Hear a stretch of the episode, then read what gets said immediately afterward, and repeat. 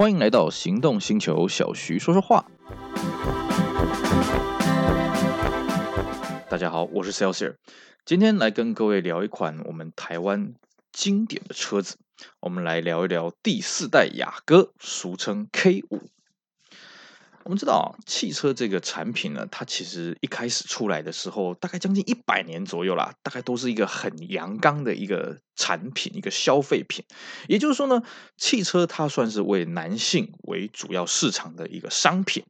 所以呢，在汽车行销上面，长时间呢都是用男性为一个呃包装的一个诉求，就是说，OK，你一个成功的男性，你应该有一台车子啊、你应该呃有了这个车子就可以实现梦想，什么不拉不拉不拉的哦，很帅气什么的。好，那在我们台湾的汽车行销上，当然也是如此了哦。尤其到了一九八零年代前期，台湾进入家庭房车市场之后呢。其实大部分的汽车广告还是以阳刚诉求为主，那当然慢慢的会会过渡到说，哎，一个家庭和乐，哎，比较柔性诉求了。那你说，那难道就没有完全以女性为主的一个产品吗？其实也不是说没有啦，只是不是那么的明显。那慢慢的，这个市场上也发现，哎，如果我今天改用女性来包装这种阳刚的效果如何呢？比方说以前的天王星就找了崔台星、林青霞。本质上就是说，我们让一个女性来演绎这种男性的阳刚之气啊。其实，哎，像这个菲林，他广告讲了什么“静中有美，柔中有劲”啊，好像是这样子了啊。但是呢，真正用一个纯粹、纯真女孩子出发点的一个包装呢，那就是我们今天所讲的第四代雅阁了。呃，雅阁这个车子呢，其实它第一代、第二代。它并没有正式引进台湾，为什么？因为当时台湾政策的关系，它是禁止日本制造的小客车进口的。一直到一九八零年代的中后期呢，因为美国政府的关切，所以呢，台湾这边宣布开放说好。那这个美制的日本车是可以进口的，我们俗称叫日伊美规车。那当时呢，就引发了相当大的轰动。哎呀，大家受够了这个呃国产车的品质啦什么的。哎，这时候有这个美制车可以选择，那当然好啊，对不对？也就日本品牌，这个口碑又佳。所以那时候像 Toyota，它就进口了这个 Corolla FX，后来就进口了这个第二代的 Camry。那 Honda 呢，它就选择了这个美国制造的这个三代 Accord。那三代 Accord 这个车子一进来台湾，轰动，为什么？因为它是台湾第一台贩卖的日系的这个合眼头灯的车子啊！在此之前，你可能要去买到法拉利啊，你可能要去买到美国的大大车、大跑车才有这种合眼头灯。哎，现在呢，你只要花一个经济实惠的价格，你就可以买到这个雅阁三代有跳灯的啊，而且还是一台轿车哦啊！你不像那个后来有推出个福特的这个 Probe 哦，它是跑车，呃，我轿车一样可以这么的帅，这么的炫哦！这个车子呢，口碑非常的好。那么南阳他当时就看一看，哎呀，这个车子卖的不错，那我们顺势把它导入国产好了哦，因为毕竟在此之前，三洋工业它国产车基本上就是一款洗美。当然你说更早之前有什么富贵发财，不过那都是的盘古开天地时代的事情了啊、所以呢，后来呢，这个第四代雅阁呢，就是以 K 五啊，俗称 K 五的这个名义呢，啊，在台湾这边上市了。而且 K 五这个车它很特别哦。它虽然是在台湾国产啊，所以才有 K 五这个称号，但是它其实同时同样的保留了进口。换句话说，它的产品的售价带是拉得很长了，从六十几万一直拉到破百万。也就是说，国产最入门的呃叫做 AG 啊，它是一个电子化油器的。那一直到最入门呃最顶级的进口的 EX Special Edition 啊，它有天窗、有定速、有皮顶啊，它的内部的天天花板是皮的哦，当然应该不是真皮了啊，真皮内装，非常的豪华，一百多万。所以它等于是战线拉得非常的大，甚至还进口了双门的 Coupe，还有五门的 Wagon，统统都进来了啊，非常的热闹。但是这款车厉害的不是在于它产品阵容的庞大，更重要是什么？它的广告诉求。老一辈的应该都还有点印象啊，就是说这个车子它的广告其实是非常非常低成本的，低到什么程度啊？基本上就是两个人在车上啊，一个人当然负责开车嘛，不可能两个人一起开车嘛，对不对？两个人在车上。简短的对话，然后车子慢慢的开在都市当中，从车头拉到车尾，好，结束了。那你说他这广告诉求是什么呢？我告诉各位，广告诉求超级成功，他就一句话：一个爸爸开着车子，很有自信的穿着西装，然后载着女儿，女儿穿的漂漂亮亮，应该是爸爸呃送女儿这个上学还是放学，看不出来。女儿就说了一句话：我好喜欢爸爸开车。哎呀，这个完全就是多么暖性，哎呀，多么温柔的一句话，是不是？爸爸开的多爽啊！各位，今天你为人父母的，你喜不喜欢听到女儿这样跟你撒娇？当然了，听了心都融化了，是不是？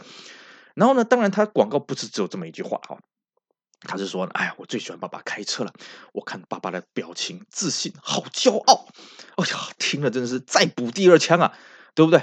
然后呢，这个广告最后结尾好像就类似什么抓得住的幸福啊啊，Honda Accord，哇，这个广告一出来，所有自认为自己是好爸爸的好男人，通通跑去买了。为什么？最好开着车载着女儿，让女儿讲这句话。呃，根据我们事后的调查了哈，真的靠着被这支广告拐去买这台车的人。女儿上车有没有讲这句话？完全没有。如果各位你有认识到真的有实验成功的案例，麻烦给我们介绍一下，我来访问他一下。哎，他到底当时的感觉有没有飘飘然啊？总而言之呢，这一支广告，它的确是当时市面上唯一一支用这种完全不同于男性阳刚的思维，而且也不是让女性来诠释这种阳刚风气的呃一种行销诉求。他获得了非常非常大的回响啊！哇，不得了啊！可以说，如果没有这支广告，K 五的销量，我看可能打个七八折，差不多。哦，那当然了，也不是说这个 K5 好像就是靠着这支广告才能红啊。其实 K5 本身它的呃结构什么的用料也是很实在了，别的不用讲了，前后双 A 背啊，你在同一车子里面你也找不到了啊。当然，喜美在那个时候也是前后双 A 背嘛，那时候喜美已经到第五代，俗称的叫 K6 嘛。哦，那当然了，雅阁它的配备什么的各方面也都相当的不错了。那最重要是什么？它的外形。受到大家的青睐，各位可能没有发现哦。我们现在的车子，你去看那个头灯啊，现在头灯是不是那个灯罩一定是透明的？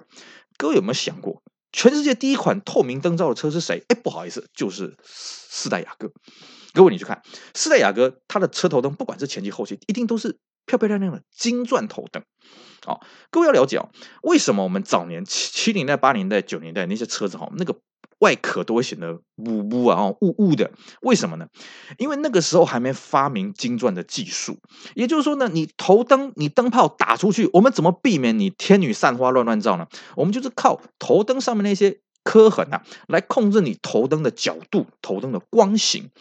那么后来发明了金钻头灯，就是你头灯投射出去之后，它是先打到一个反射罩，反射罩再打到你的头灯后面的这个反射镜面，再投出去的。雅阁就是利用这种原理的，哦，所以它当时是全世界第一的，哎，这个用透明灯壳的一个量产车，各位可能没有发现吧？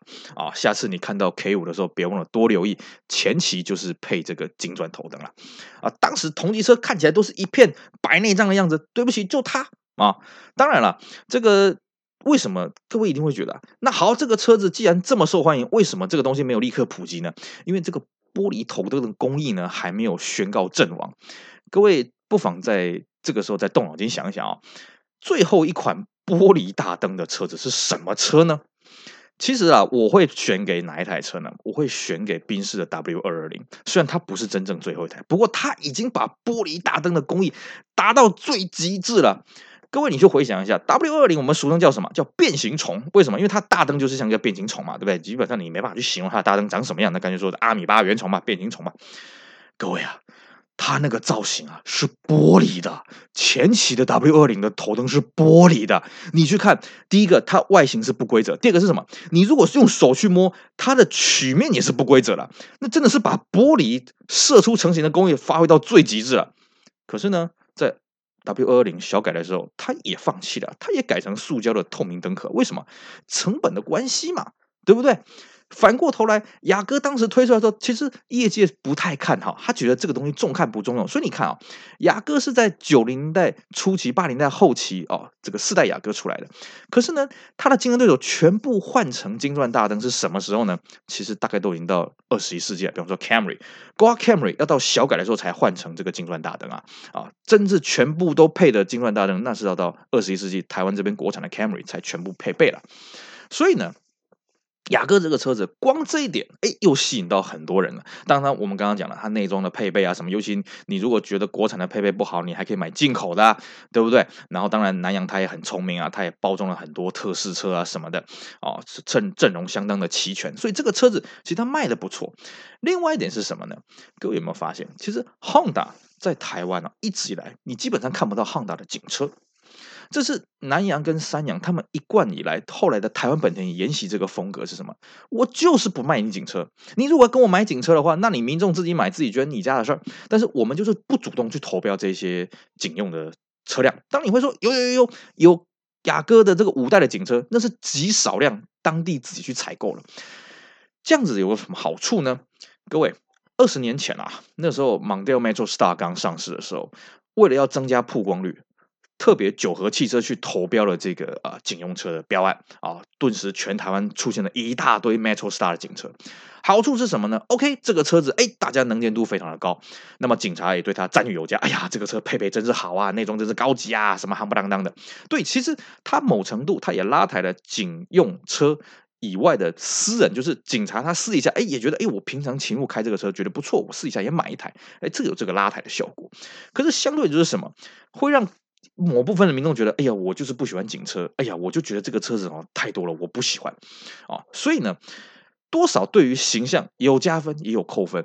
那雅阁当时出来之后，其实非常受欢迎啊。那当时就据小道消息说了，也打算说，哎，有公务部门想要采购，不好意思，这个。南阳、三阳这边就是不予投标啊！你如果要买，那你自己私底下用别的方式，用民众捐赠的方式，或者什么样单独招标，那是你家的事情。但是我一律不投标。所以各位会发现，牙哥这个车子从以前到现在，它的警车基本上是凤毛麟角啊！这也是一种相当有意思的一个策略了。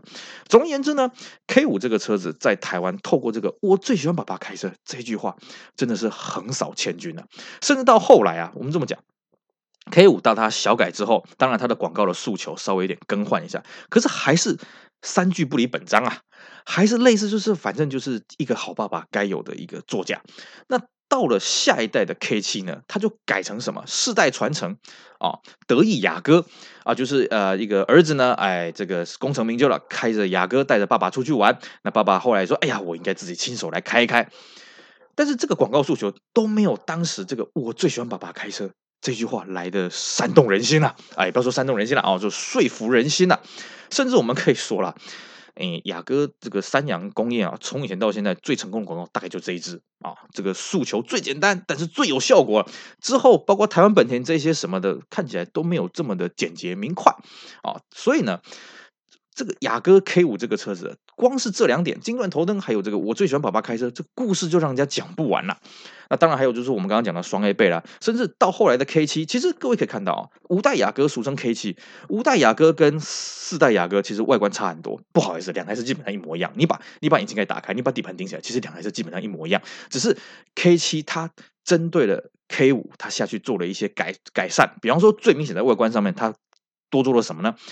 它也算是台湾应该是第一款了哦，这个。这个车身有外扩的，什么叫车身外扩呢？也就是你从后面这样看啊，它的车身的线条哦，不是从上面到下面一贯合成，它是到腰线的部分忽然往外扩。当然了，后来的 Volvo S 八十叫做这个什么呃斯坦威钢琴的造型啊，当然也有人戏称这叫棺材车身。但不管怎么样，当时的五代雅阁它就标榜说，我们提前通过美国的侧面撞击基准。换句话说，K 七就是基于 K 五的呃基础上面去做一些安全性啊，或者一些流行性的一些改装而已啊，把它进化过去。但其实骨子里面还是 K 五这个平台，甚至连引擎都没有什么变。比较有趣的是什么呢？K 五一开始呢有推出这个手排版，像我们一开始跟各位讲了啊，它入门叫做 AG 啊，没有 iOS 电子化油器，它本身就是配这个手排。那据说有一批喷射的自排叫做 AZI 啊，喷射的手排叫 AZI。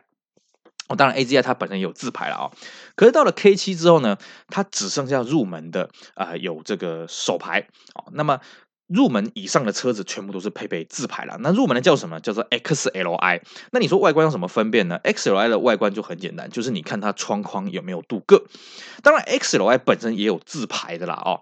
而且 K7 的自排啊手排只出到中期啊，也就是这个第一次小改的时候啊，就是那个 logo 啊哦，本来 logo 是在引擎盖上面改到水箱罩上面的，那个只出了一批。有手牌之后就没有出手牌。那到 K 七后期的时候呢，据说有个个位数的手牌流出来，因为据说是当时有一个公家机关的标案，他没有买完，所以有个位数的车子流到市场，那非常非常少见。我见过两台啦，非常非常少见了啊。